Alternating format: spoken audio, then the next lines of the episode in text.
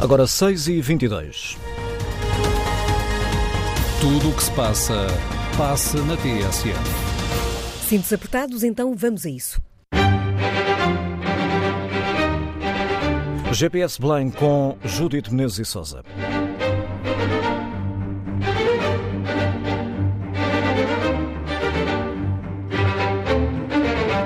No dia em que Ana Gomes colou Marcelo Rebelo de Sousa ao centrão de interesses, Filipe Santa Bárbara, que coordenadas marca o GPS da candidata?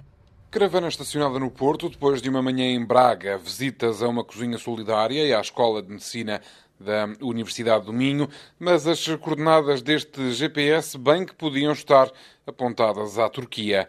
Isto porque começam a entrar agora na campanha os jovens turcos socialistas. Duarte Cordeiro, destacado dirigente socialista e secretário de Estado dos Assuntos Parlamentares, junta-se a João Cravinho para a conversa online de fim de tarde com a candidata, isto no dia em que ficou oficial que Pedro Nuno Santos, outro dos jovens turcos, ministro das Infraestruturas, junta-se na sexta-feira, último dia de campanha, à candidata Ana Gomes. Assim, as coordenadas de campanha de Ana Gomes, o visado pelas críticas de Ana Gomes tem sido Marcelo Rebelo de Sousa, para onde apontou o GPS do candidato presidente Raquel Melo.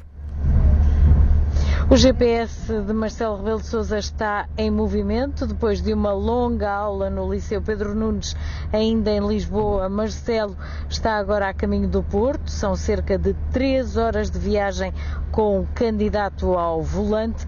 Esta noite, Marcelo Rebelo de Sousa dá mais uma entrevista a um canal uh, ao, ao Porto, canal Perdemos aqui o contacto com a repórter Raquel de Melo, a caminho, o GPS eh, de Marcelo Rebelo de Sousa a funcionar agora rumo ao Porto. Já o GPS de Tiago Manhã, só por esta hora, eh, quase começa a funcionar. Francisco Nascimento. Sete campanha montada no Porto. Tiago Manhã esteve reunido com várias associações ao longo do dia. Tudo decorreu online. Ao início da tarde foi com a Associação Académica de Coimbra. Os estudantes defenderam o fim das propinas no ensino superior, mas o candidato liberal assumiu uma posição contrária. Agora, os jornalistas dirigem-se para a ReFood, no Porto. A Associação combate o desperdício alimentar, ajuda famílias carenciadas e arrisco-me a dizer que é uma das grandes paixões de Maia. O candidato vai fazer voluntariado e nós cá estaremos para acompanhar tudo. Na TSF, a campanha de Tiago Maian, o candidato liberal, já na campanha de Marisa Matias. Sónia Santos Silva, a Covid acabou hoje por bloquear parte do percurso da campanha e é por isso que neste momento eu tive que fazer uma paragem forçada uh, na, uh, na, cobertura da campanha de Marisa Matias, porque esta tarde ela tinha previsto encontrar-se com alguns trabalhadores da fábrica da Bosch uh, em Braga. Acontece que um desses trabalhadores esteve em contacto com um colega de trabalho que está infectado com Covid-19 e por precaução Marisa Matias decidiu cancelar essa iniciativa. Ainda assim, ela tem andado e muito desde ontem, pelas minhas contas, desde as 11 da noite de ontem, desde que saiu de Almada em direção a Braga e hoje de manhã de Braga em direção, em direção ao Porto, Marisa Matias já percorreu cerca de 500 quilómetros. Esta manhã ela esteve com uma ama que esteve ao serviço da Segurança Social, trabalhou quase 30 anos sempre a passar uh, recibos uh, verdes e quando finalmente uh, estas mulheres que cuidam de crianças para o Estado, finalmente quando viram esse o estatuto reconhecido como funcionárias públicas, Ora bem, eh, ela já não poderia eh, inscrever-se porque já estava eh, reformada. Marisa Matias, esta noite regressa a Braga, há mais um comício virtual, desta vez no Teatro Circo, em Braga, e a convidada da noite, a convidada especial, é a deputada Mariana Mortágua. Sónia Santos Silva a acompanhar a campanha de Marisa Matias. Já João Ferreira leva muitos quilómetros no GPS, Miguel Midões, tanto por estrada como pela ferrovia. É verdade, nós neste momento estamos em São João da Madeira, onde João Ferreira chegou de comboio, depois de ter embarcado em Oliveira de Azeméis. Aqui, além de lembrar o desinvestimento na ferrovia, tem agora, está a decorrer, perto do final, uma sessão sobre os direitos das mulheres. Hoje ainda vamos voltar ao automóvel, porque daqui a pouco João Ferreira vai à Póvoa de Varzim falar com os pescadores, que fazem parte do grupo dos imprescindíveis, assim lhes chama, os trabalhadores que não podem uh, parar durante o confinamento. Amanhã Amanhã há pé no acelerador, mais uma vez, há um intensificar das ações de campanha. Na segunda foram três, ontem e hoje quatro em cada dia. Amanhã serão seis. No Distrito do Porto até meio da tarde, audição de serviços públicos em Gaia pela manhã, depois encontro com Walter Ugumem ao meio-dia e pouco depois, ainda antes das duas da tarde, há reunião com trabalhadores da Petrogal e também da EFASEC em Lessa do Balio. Às três e meia, no Porto, nos jardins do Palácio de Cristal, volta a centrar-se nas Juventude. Em Braga, às seis, há de falar sobre o futuro de Portugal e só para às nove da noite, de regresso ao Porto, desta feita na Casa da Música, para um encontro com os trabalhadores. Assim, é intensa a campanha do último dia, do, do últimos dias de campanha eh, de João Ferreira, acompanhada pelo repórter Miguel Bidões. Já agora, Maria Augusta Casaca, faltam as coordenadas de campanha de André Ventura. André Ventura foi hoje a Leiria, distrito que costuma votar à direita, e inaugurou a sua sede de campanha. Chegou com uma hora e meia de atraso e falou em cima de um caminhão-palco para os apoiantes e também para os manifestantes que contestavam a sua presença e que mais uma vez apareceram. Depois de visitar ontem o túmulo de Dom Afonso Henriques, em Coimbra, o candidato rumou hoje a outro símbolo nacionalista, o túmulo do soldado desconhecido no Mosteiro da Batalha. As coordenadas da campanha do candidato eh, que lidera o Chega, André Ventura, com Maria Augusta Casaca. Daqui a pouco vamos espreitar mais de perto as campanhas dos candidatos.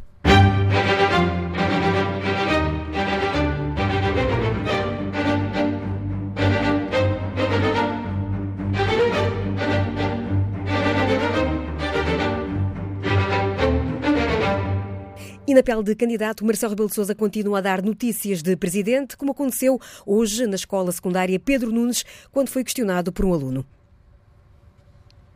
Vamos já ouvir Marcelo Rebelo de Sousa? Não é possível, nesta altura, ouvir Marcelo Belo de Souza, eh, quando eh, questionado por um aluno, disse que entre hoje e amanhã se vai decidir sobre o encerramento das escolas. Marcelo insiste que a resposta à pandemia é compatível com a democracia e, por isso, a campanha deve seguir. Eu sou sempre presidente, ao mesmo tempo que sou candidato, e é uma coisa que é fundamental, é não dar aos portugueses que devem votar no domingo sinal contraditório com o apelo à votação. São duas coisas, são compatíveis. Uma coisa é ir ponderando a resposta à pandemia, outra coisa é suspender a democracia. E, e a democracia é não se deve suspender. A defesa, defesa de uma campanha que siga a bem da democracia. Marcelo Belo de Souza, declarações do candidato e presidente depois de uma longa tarde passada na escola que frequentou, o antigo Liceu Pedro Nunes, agora secundária, onde defendeu que se há lições a tirar destes tempos em que vivemos é que a Constituição deve ser mais flexível sobre as eleições. Foram lições no Pedro Nunes, onde, como registrou a reportagem de Raquel de Melo, Marcelo cantou e até aproveitou para mastigar esta campanha? Primeiro bolinho da campanha. Este é muito bom.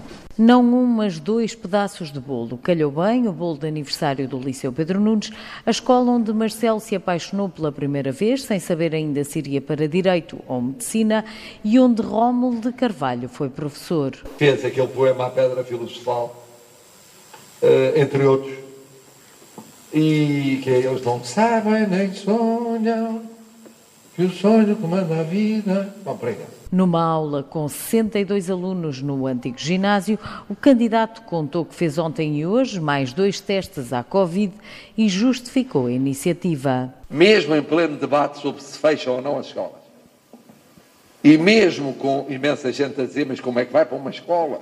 Mas que loucura! Como é que o presidente que não está vacinado, faz testes, de facto, praticamente todos os dias, mas porquê é que vai? Eu venho para tentar uh, trocar impressões convosco também sobre este ponto, que é como é que uma pessoa da vossa idade vê esta pandemia. E mesmo sem ouvir as respostas, Marcelo Rebelo de Sousa falou de uma realidade inesperada e imprevisível que ainda assim com o estado de emergência não permitiu adiar as eleições. Deixa, no entanto, uma tarefa para o futuro. Para o futuro ficamos a saber, na primeira ocasião em que se mexer na Constituição, são os deputados que têm poder para isso, não o Presidente, tem de se prever que é precisamente quando houver situações que terminam emergências, que uma consequência imediata deve ser a flexibilidade em termos eleitorais. Ideia que fica de uma aula de quase três horas, em que Marcelo sossegou os alunos, a decisão sobre o fecho ou não das escolas deve ser tomada pelo Governo entre hoje e amanhã. Mais uma notícia adiantada pelo candidato presidente Marcelo Rebelo de Sousa, que hoje recebeu o apoio à recandidatura de 22 socialistas. Entre eles estão três antigos ministros do PS, Correia de Campos, Vieira da Silva e Pedro Marques. Estão também autarcas e o líder do PS Açores, Vasco Cordeiro. Estes nomes socialistas elogiam o primeiro mandato de Marcelo Rebelo de Sousa pelo respeito e valorização do quadro constitucional, elogiam também a estabilidade política e o diálogo político e social e também a defesa dos interesses nacionais. Ora, mal este apoio foi conhecido, Ana Gomes voltou ao ataque. Ela falou num centrão de interesses. A campanha de Ana Gomes vai contar na sexta-feira, como vimos há pouco na reportagem de Felipe Santa Bárbara, com o apoio via Zoom de Pedro Nuno Santos. Hoje é a vez de Eduardo Cordeiro e João Cravinho, nomes com quem a deputada diz sentir-se bem acompanhada, desvalorizando quem no PS subscreve o apoio a Marcelo Felipe Santa Bárbara. Acordou com o apoio de menos 22 socialistas, entre eles Vieira da Silva e Correia de Campos. Não, não tenho que lamentar, direi que não me surpreende. E desvaloriza numa espécie de novo mais vale só do que mal acompanhada. Pelo meu lado, uh, sinto muito bem acompanhada por muitos e muitas socialistas, em particular jovens socialistas, que percebem que votar no candidato da direita não é digno do partido de Mário Soares. Ana Gomes vai além e cola estes socialistas, os que vão contra os ideais de Mário Soares e Salgado Zenha, ao centrão dos interesses que tanto critica. Eu sou socialista e não, não acho que o centrão dos interesses sirva o país, nem sirva a democracia.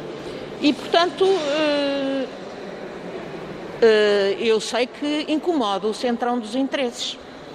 E é exatamente para incomodar o centrão dos interesses que eu quero ser eleita Presidente da República. E até dá exemplos. Eu ainda há bocadinho falava do Centrão dos Interesses, deixo-vos aqui uma pergunta. Porquê é que o atual decreto de, presidencial sobre o estado de emergência não prevê, e sobre as medidas de confinamento, não previu ainda uh, uma suspensão das prescrições na Justiça?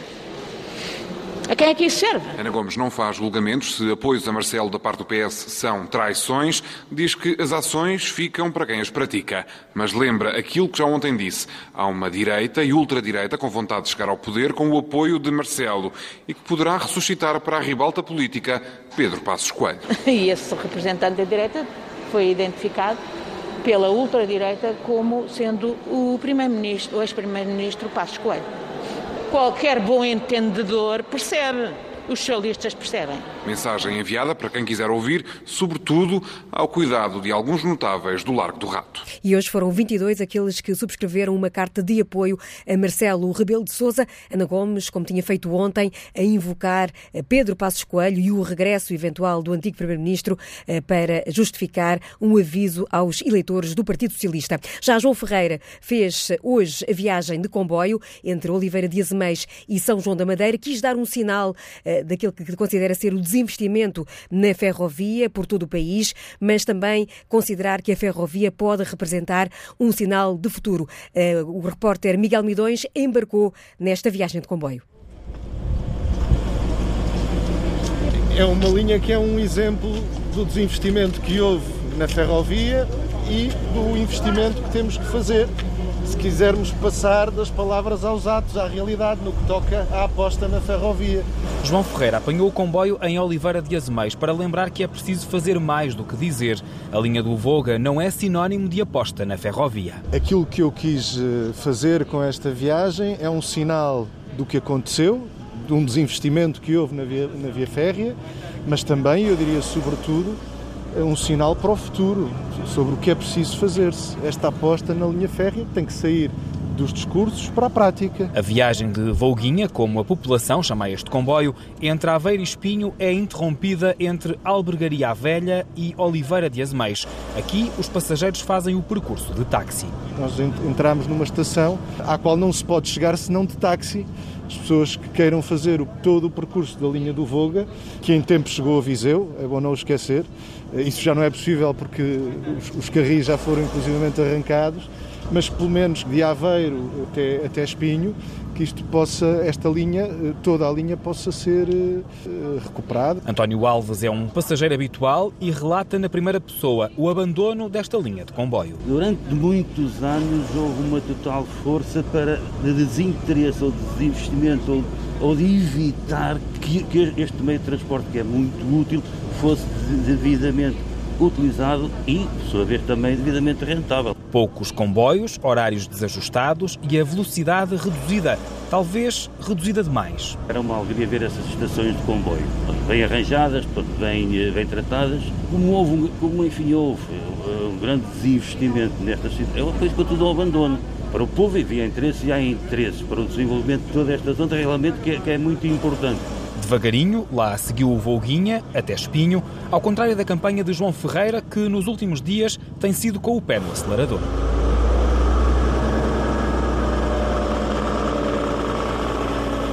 Muitos os quilómetros que já leva esta campanha de João Ferreira, o candidato apoiado pela CDU.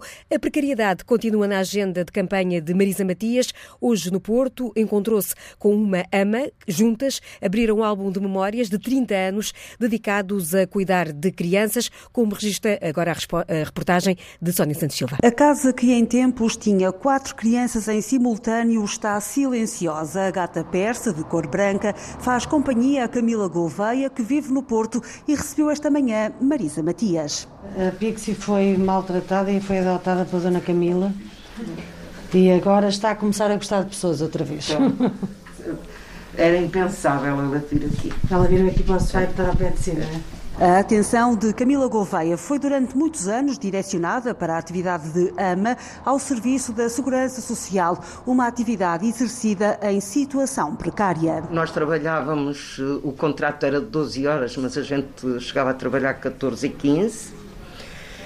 O, o vencimento era sempre o mesmo não tínhamos subsídio Natal nem subsídio de férias, então estamos numa luta. 28 anos depois, chegou à idade da reforma, um mês antes de ver o seu vínculo reconhecido para integrar a função pública. Os tempos não bateram certo. Resultado, fiquei sem ADSE, sem direitos, e eu digo sempre, penso, porque eu ainda só agora comecei a saber que tenho colegas eh, que se reformaram Portanto, depois já de assinarem o contrato, que se reformaram há seis, sete meses, por aí, e, e outras agora, a receber uma reforma superior a mim. Camila Gouveia sente-se injustiçada, mas não se arrepende de ter sido um dos rostos que durante mais de quatro anos lutaram pelos direitos das amas da segurança social. É normal que se sinta injustiçada e não há nenhuma nenhuma incompatibilidade ou incongruência entre sentir orgulho na luta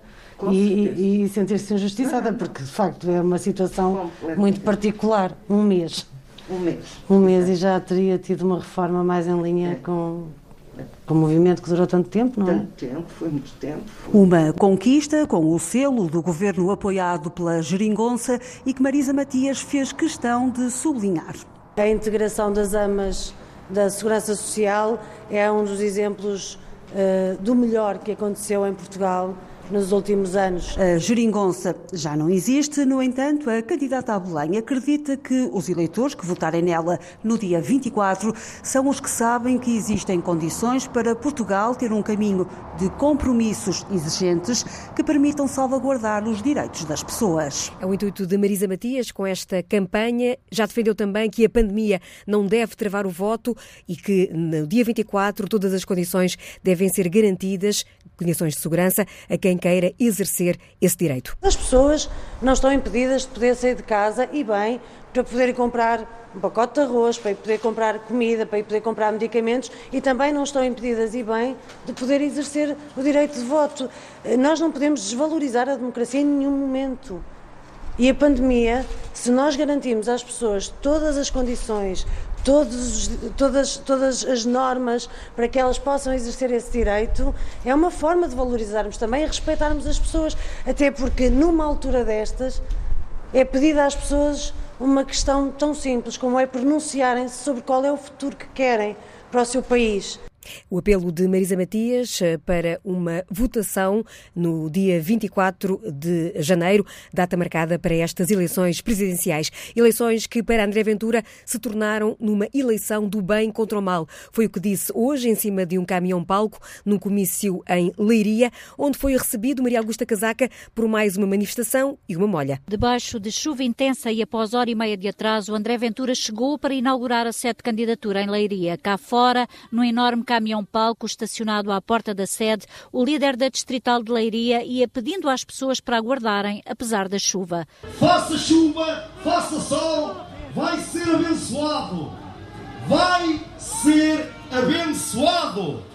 E vamos ir à segunda volta! Do outro lado da estrada iam-se juntando mais uma vez manifestantes contra o candidato, muitos de etnia cigana, e a polícia fazia barreira entre os apoiantes e os que protestavam. Finalmente, André Ventura aparece. Boa tarde, Leiria! E na sede veio à janela a acenar para os cerca de 20 apoiantes apenas que estavam no local, muito ruidosos, mas ajudados por buzinas de carros. A polícia fechou a rua e André Ventura subiu ao palco do caminhão. Boa tarde, Leiria! E num dia em que os números da pandemia subiram, o candidato do Chega aproveita a deixa para nomear aqueles que, em seu entender, são os culpados. Atingimos hoje os piores números da pandemia em Portugal e o governo diz que não é culpa dele, é culpa dos portugueses. Enquanto lá fora se atribuem culpas a presidentes e a governos, o governo português diz que não tem nada a ver com isso. Não foi culpa nossa. Então cabe-nos a nós dizer que é António Costa e Marcelo Rebelo de Sousa são os responsáveis pelo estado caótico a que chegou o país e a que chegou o nosso querido Portugal. Os manifestantes continuam a chamar-lhe fascista e a dizer vai para a tua terra e Ventura vitimiza-se. E vejam a animosidade que se virou contra nós em todo o país. Vejam o conflito, vejam a ordinarice, vejam a baixeza de tanto e vil ataque contra nós e contra mim. Apesar daqueles que protestavam não terem proferido nunca o nome de Ana Gomes, o candidato do Chega não perde qualquer oportunidade para atacar a sua adversária. No dia 24, ninguém está. Já vi que apoia a doutora Ana Gomes, podem continuar a apoiar, não há problema nenhum. Também não quero o apoio, também não quero o vosso apoio. Podem esquecer, também não quero o vosso apoio. Muito obrigado, mas não. Eu apoios que eu não aceito. Em Leiria, o Chega mobilizou vários carros de som que apelavam ao voto no candidato e transmitiam o hino de Portugal. O mesmo aconteceu na Batalha, onde o candidato mais uma vez escolheu visitar um símbolo da nacionalidade, o túmulo do soldado desconhecido. Assim decorre a campanha de André Ventura, candidato apoiado pelo Chega, e nas eleições também presidenciais do dia 24. Atrás do voto jovem está o candidato liberal, Tiago Manhã Gonçalves. Ambiente, propinas e abandono escolar foram os temas da conversa à distância de um ecrã. No Porto estava o candidato, do outro lado a Associação Académica de Coimbra. Este encontro até era para ter sido presencial, mas como a situação da Covid-19 agravou se obrigou a mudar os planos. Francisco Nascimento. Coimbra tem mais encanto, mas a pandemia obrigou Tiago Maian a reunir com a Associação Académica da Universidade através de videoconferência. Numa conversa de uma hora, falou-se sobre ambiente, abandono escolar e propina zero, temas caros aos estudantes. Mas sobre a isenção de propinas, o candidato liberal assume que tem uma posição contrária. A educação não é gratuita, ponto. É impossível pensar que ela é gratuita porque, de facto, tem custos. Eh, e, do meu ponto de vista, o que a propina deve refletir é isso, e, e, nomeadamente, até deve ser diferenciada, tendo em conta a área científica que está desenvolvida, porque há, evidentemente, um curso de medicina pressupõe custos muito mais uh, vultuosos do que um curso de direito, diria eu. E, de facto, o que, o que, o que eu acho é que uh, o acesso universal à educação pode e deve ser garantido, mas a via da propina zero não é a via adequada para fazê-lo, porque não cria os estímulos adequados, a, a, nomeadamente a investimento nos, nos cursos que tenham, que tenham mais necessidade de investimento e, e, e também não cria estímulos ao próprio aproveitamento escolar de, dos, de, dos estudantes. Tiago Maian garante que o fim das propinas seria uma barreira ao sucesso escolar já sobre as medidas do governo para travar a pandemia, o candidato a presidente da República admite que já nem percebe o que pode e não fazer. O que não pode haver é absoluta incapacidade de comunicação por parte do governo relativamente às medidas que são absolutamente necessárias e se for o confinamento geral, então ele tem que ser comunicado de forma clara e perceptível, porque o que fomos sempre vendo ao longo deste tempo, e já são dois meses e meio de estado de emergência nesta fase, contínuas medidas avulsas anunciadas, mas uh, também com contínuas exceções, ou não são perceptíveis, uh, ou são perceptíveis, mas não são as adequadas depois, porque são constantemente mudadas. Questionado sobre os apelos de Marta Temido para que todos colaborem no combate à pandemia, Tiago Maian garantiu que com ele, a Presidente, a história seria outra. O Sr. Presidente da República, eh, do meu ponto de vista, já deveria ter alertado para que a General Marta Temido já não deveria estar em funções, não é? portanto, se calhar ela já não estaria a ter problemas neste momento. O General Cabrita também já não deveria estar em funções, não é? Eh, e, portanto, a, General Francisca Van Dunen também já não deveria estar em funções, mas tudo isto era algo que já se devia ter passado há algum tempo atrás não sei, se calhar com outros protagonistas, outros intervenientes, as coisas corriam melhor nessas reuniões do Conselho de Ministros. O Governo tem de definir medidas com base em dados científicos e não com critérios políticos, diz Tiago Maia. O candidato liberal terminou com um apelo para que ninguém tenha medo de ir votar a 24 de janeiro, apesar do perigo real da pandemia. Por esta hora, o candidato liberal está numa ação de campanha no Porto, na ReFood, de, de qual, é, de qual é, é um dos fundadores. Vitorino Silva continua a campanha em casa e elege a abstenção como principal adversária. O candidato tem feito campanha via Zoom, com entrevistas, por exemplo, a estudantes universitários. Considera que o voto é um património que não deve ser desbaratado e aproveitou para para apelar também ao voto jovem, explicando qual é a qualidade que, como candidato, mais valoriza. A noção das minhas limitações. Eu acho que a principal característica é ter a noção que tem limitações. Há pessoas que pensam que não têm limitações, que sabem tudo. E eu não sei tudo. É preciso humildade para dizer que temos que pedir ajuda. Eu sou Presidente da República, eu vou pedir ajuda em todas as áreas. Porque no Presidente da República não tem que saber de tudo. Há gente que pensa que o Marcelo que sabe de tudo, de tudo. Ninguém sabe de tudo. Mas alguns querem passar essa imagem. Agora, vou é escolher os melhores. Porque no povo avulso, no povo anónimo, há tanta gente que pode ajudar o Presidente da República a fazer um bom trabalho e uh, ajudá-lo a que não haja que ter que dar um ninho. Vitorino Silva, em campanha confinada em casa, entrevistado pelos alunos da Faculdade de Engenharia da Universidade do Porto. Vitorino a apelar, como vimos, ao voto jovem. Daqui a pouco vou falar com Rita Saias, presidente do Conselho Nacional de Juventude. Boa tarde, Rita Saias. Agora em direto. O Conselho Nacional de Juventude manifestou hoje preocupação por uma possível taxa de abstenção mais elevada entre uh, os jovens. O que é que se propõe fazer uh, para contrariar esta eventual abstenção alta? Olá, Judite, boa tarde. Obrigada por esta conversa. De facto, nós estamos preocupados porque entendemos que o voto é uma arma importante para a nossa democracia e, por isso, o Conselho Nacional de Juventude tem levado a cabo algumas uh, entrevistas com todos os candidatos, naturalmente que concederam este, esta entrevista, com o objetivo de trazermos para o debate entre os jovens, através dos meios digitais, aquelas que são as propostas de cada uma e de cada um dos candidatos. Porque esta questão da abstenção está muito relacionada, como sabemos, com algum desconhecimento sobre as instituições, sobre os projetos dos candidatos e só quando uh, nós jovens formos de facto uma fatia importante no dia de ir às urnas e para isso precisamos de votar é que é possível alterarmos isso e que os jovens sejam de facto um foco na atuação do, do Presidente da República. Para além disso, temos também uma campanha que vamos lançar daqui a pouco que, é, que, se chama Vota e Traz Mais Um, naturalmente cumprindo as regras de segurança, aquilo que, que desafiamos os jovens a fazer é que levem um amigo que por norma se abstiriam, abstiriam nos atos eleitorais a votarem com eles. Porque, repare, nas últimas eleições presidenciais tivemos uns níveis de abstenção de cerca de 52%. Portanto, se todos nós, jovens, levarmos um amigo a votar, estes valores vão reduzir uh, para menos de 16%, o que seria uma vitória para todos. E, por fim, vamos também fazer uma sondagem em conjunto com a Universidade Católica para perceber quais são, na, na, realidade, estes dados da abstenção jovem, porque com a abolição do número de eleitor neste momento é impossível sabermos em concreto estes números. E só entendemos nós que só conhecendo o problema é que o podemos solucionar, e daí esta sondagem. E na sua leitura, por que é que eh, poderá recear este alto nível de abstenção? A política costumava, eh, enfim, desafiar os jovens ou pelo menos eh, estimulá-los a tentar mudar alguma coisa. Por que é que, que razões encontra para, para este abstencionismo junto dos jovens?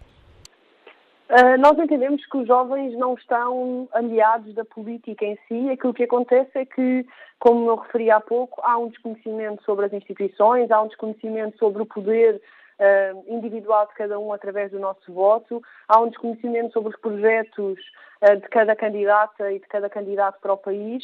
E também há, de alguma forma, um, os jovens não se revêem na classe política atual e, portanto, acabam por relegar este direito e este dever que é tão importante. De alguma, de alguma forma, o facto desta campanha ter sido muito atípica, com poucas ações de rua e muito mais recurso ao, ao digital, eh, terá contribuído de alguma forma também para, para hum, atrair mais a atenção de, eh, dos jovens que costumam frequentar muito mais os meios digitais? Sim, nós achamos que sim. Obviamente que prognósticos só no final, Uh, mas de facto a pandemia trouxe barreiras à participação, não só dos jovens, mas de todos nós, a questão do medo do contágio, uh, das medidas de segurança, etc. Mas por outro lado empurrou os candidatos, no bom sentido, a pensarem numa campanha diferente, muito ativa e muito alicerçada no digital, que é onde os jovens estão e, portanto, achamos que terá um, um impacto positivo um, daqui para a frente nas eleições e esperemos que, um, que isto também tenha trazido outras formas de pensarmos a nossa forma de comunicação enquanto decisores políticos. Agradeço a Rita Saias, Presidente do Conselho Nacional de Juventude, a participação também neste GPS Belém. O Conselho Nacional de Juventude lança a partir de uh, sexta-feira esta campanha Vota e traz mais um, incentivando os jovens que vão votar no domingo a levarem também com eles um outro amigo que de outra forma se iria abster para participar nesta eleição. O GPS Belém regressa amanhã. Antes, logo pela manhã, teremos teste rápido à campanha.